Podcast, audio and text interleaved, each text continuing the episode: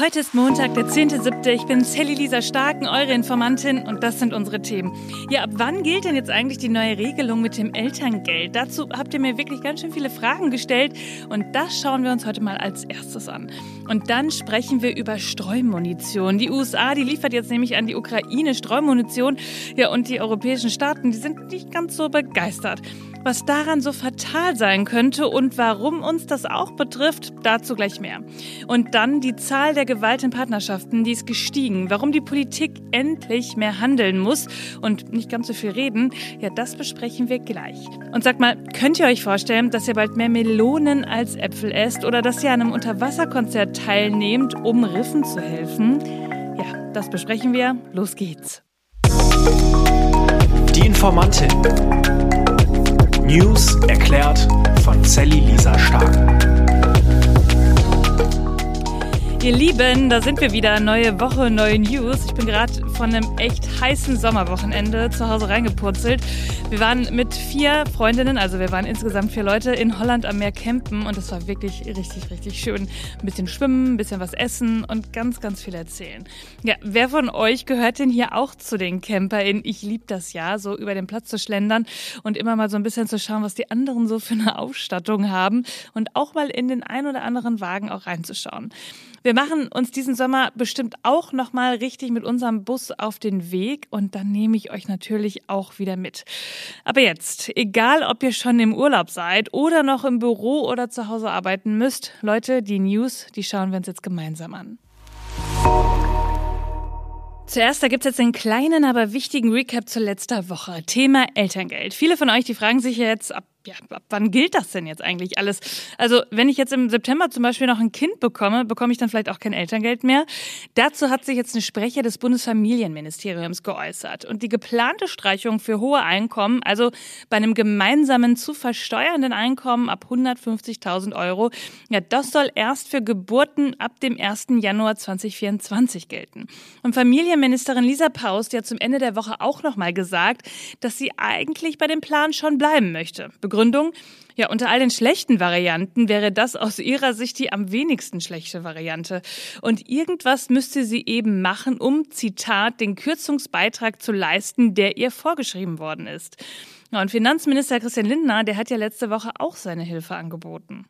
Eine Regierung muss als Ganze stehen für ihre Maßnahmen. Und wenn eine Fachkollegin ein Problem hat mit ihrem konkreten Vorschlag, dann werden wir dazu jetzt eine Alternative erarbeiten. Zuerst natürlich Sie. Wenn äh, wir gebeten werden, assistieren wir aber auch. Ja, na dann. Aber wir haben es auch schon gesagt, das Ding ist ja noch nicht ganz vom Tisch. Denn nach der Sommerpause, da muss der Bundestag noch über den Haushalt entscheiden.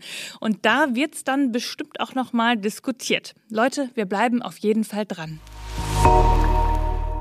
Wisst ihr, was Streumunition ist? Das hört sich erstmal nach was an, was uns vielleicht nicht so wirklich betrifft. Es ist ja auch so, dass der Ukraine-Krieg irgendwie Alltag geworden ist. Das wissen wir ja auch alle, dass das so ist. Ich meine, wir lesen die Nachrichten dazu und denken uns, okay, es geht eben weiter. Wir geben als Staat viel Geld aus und unterstützen, aber bei uns ist eigentlich normaler Alltag. Würde ja auch ehrlich gesagt keiner richtig aushalten, wenn jeder Tag davon auch im Alltag bestimmt werden würde. Ja, nur dann werden wir ab und zu hellhörig und das ist jetzt eben wieder so eine Meldung, bei der das passieren wird. Die USA will der Ukraine Streumunition liefern und ich habe es als Push-Meldung bekommen und war auf einmal völlig raus aus meinem Alltag. Und dafür gibt es einen Grund. Aus deutscher Perspektive geht das nämlich gar nicht.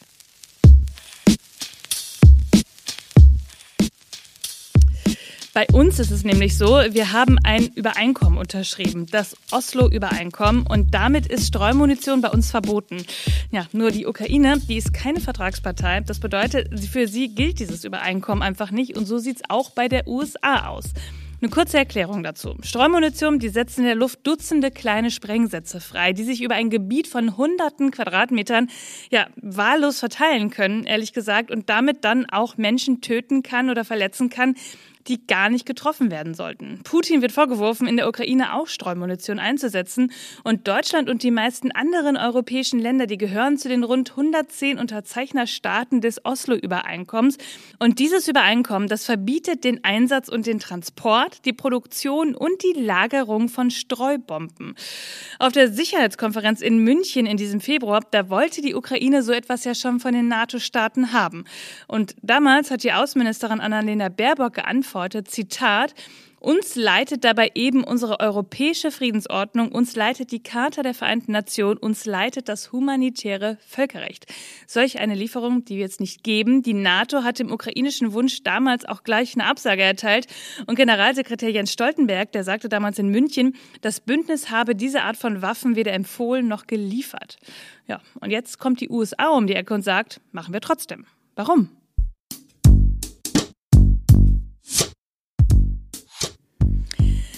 US-Präsident Joe Biden und sein Sicherheitsberater Jake Sullivan, die haben diesen Freitag gesagt, dass es eine schwere Entscheidung war. Aber die Munition sei notwendig für die Ukraine im Kampf gegen Russland. Die Geschosse, die sollen allerdings verantwortungsvoll und nicht in dicht besiedelten Gebieten eingesetzt werden. Das hat die Ukraine jetzt versichert. Und laut den USA hat die gelieferte Streumunition außerdem eine niedrige Blindgängerrate. Ja, das muss man sich mal vorstellen. Das kommt ja noch dazu. Nach Angaben des Internationalen Komitees vom Roten Kreuz, da produzieren einige Arten von Streumunition bis zu 40 Prozent Blindgänger. Die explodieren dann quasi nicht und bleiben am Boden liegen. Und das kann dann nochmal doppelt gefährlich werden. Denn da kann man dann drankommen, man kann sie hochheben und dann explodieren sie eben noch. Und das kann noch Jahre so weitergehen. Und das Rote Kreuz sagt auch, dass Kinder diese Teile oft nicht von Spielzeug unterscheiden können. Und das finde ich ehrlich gesagt einfach nur richtig gruselig. Und ihr könnt euch vorstellen, wie Russland reagiert hat. Die haben die Streumunition klar als weitere Eskalation bezeichnet. Russlands Botschafter in den USA, der sagt sogar, dass die USA die Menschheit einem neuen Weltkrieg näher brächten. Es würde den USA nur darum gehen, dass Russland verliert.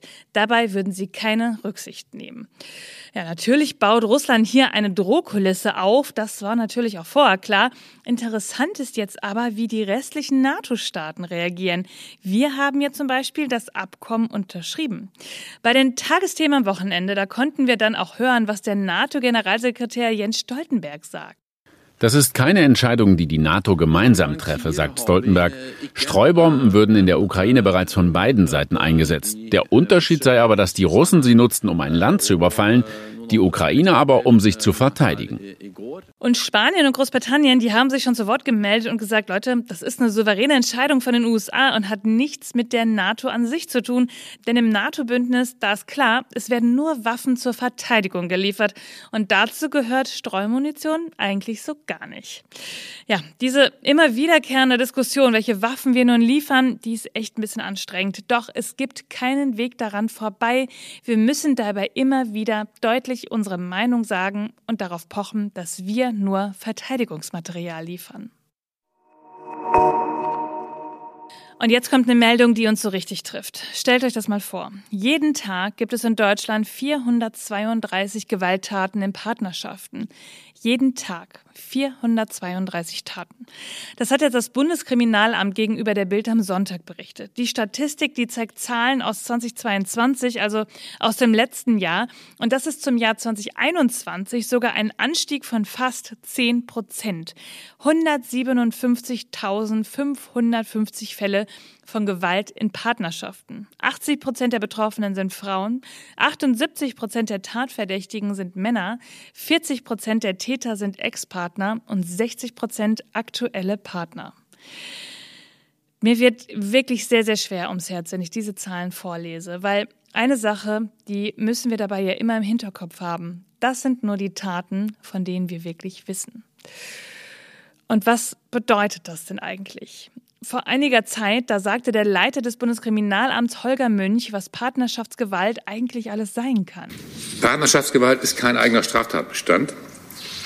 Das ist eine Summe verschiedener Straftaten, die wir unter diesem Begriff zusammenfassen. Das sind äh, psychische Gewaltdelikte wie Bedrohung, Stalking, Nötigung und physische Gewaltdelikte von der Freiheitsberaubung über die Zwangsprostitution, die Vergewaltigung, die Körperverletzung bis hin zu Mord und zum Totschlag. Und er spricht auch darüber, wie es dazu kommen kann. Insgesamt kann man sagen, dass Partnerschaftsgewalt in der Regel aus dem Zusammentreffen verschiedener Risikofaktoren resultiert und selten einzelne äh, Ereignisse und Entwicklungen dabei eine Rolle spielen.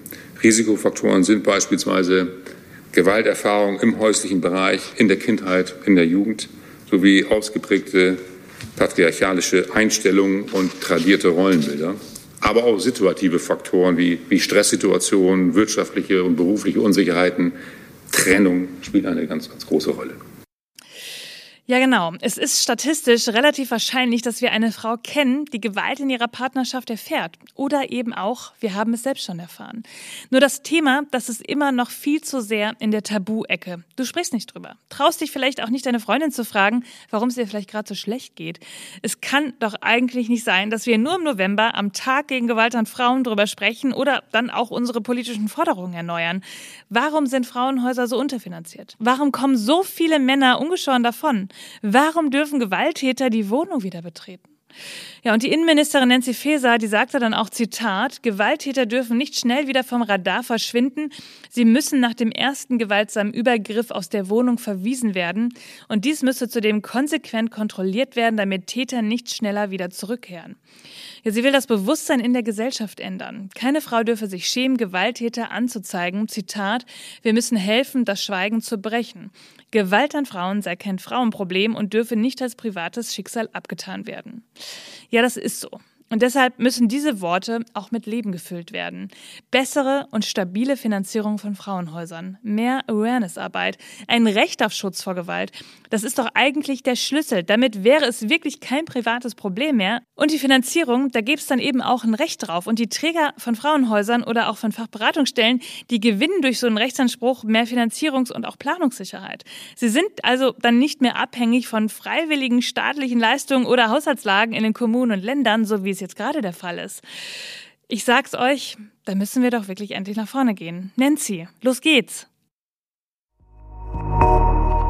Wer von euch war schon mal am Bodensee? Ich habe das schon ein paar Mal mit meinem Bulli in Stopp gemacht und ich war ehrlich gesagt immer total fasziniert von diesem riesigen Meer an Apfelbäumen, die rund um diesen See stehen. Ja, und wenn man dann zu Hause in den Supermarkt geht, dann findet man die Äpfel von da ja auch überall.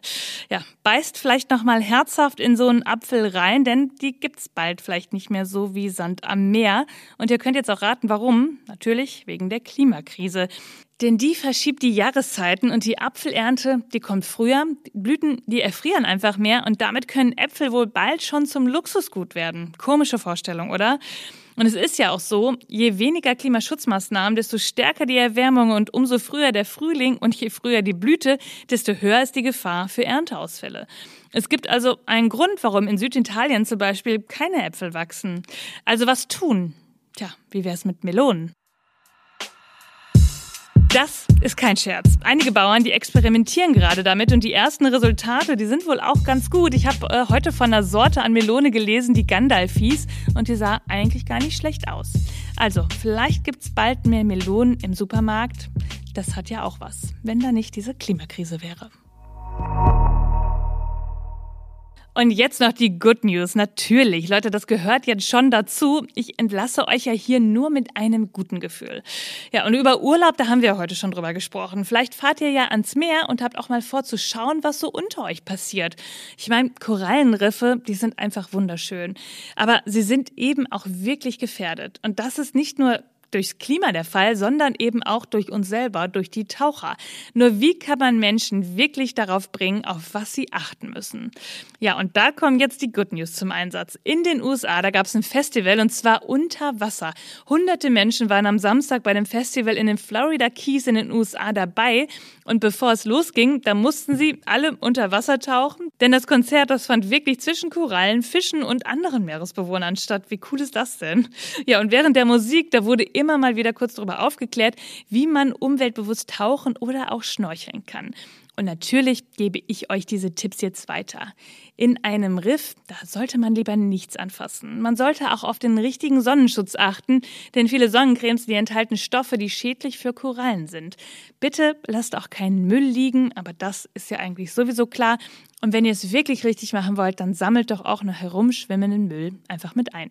Und so hört sich die Unterwassermusik dann übrigens an. Habe ich im WDR gehört.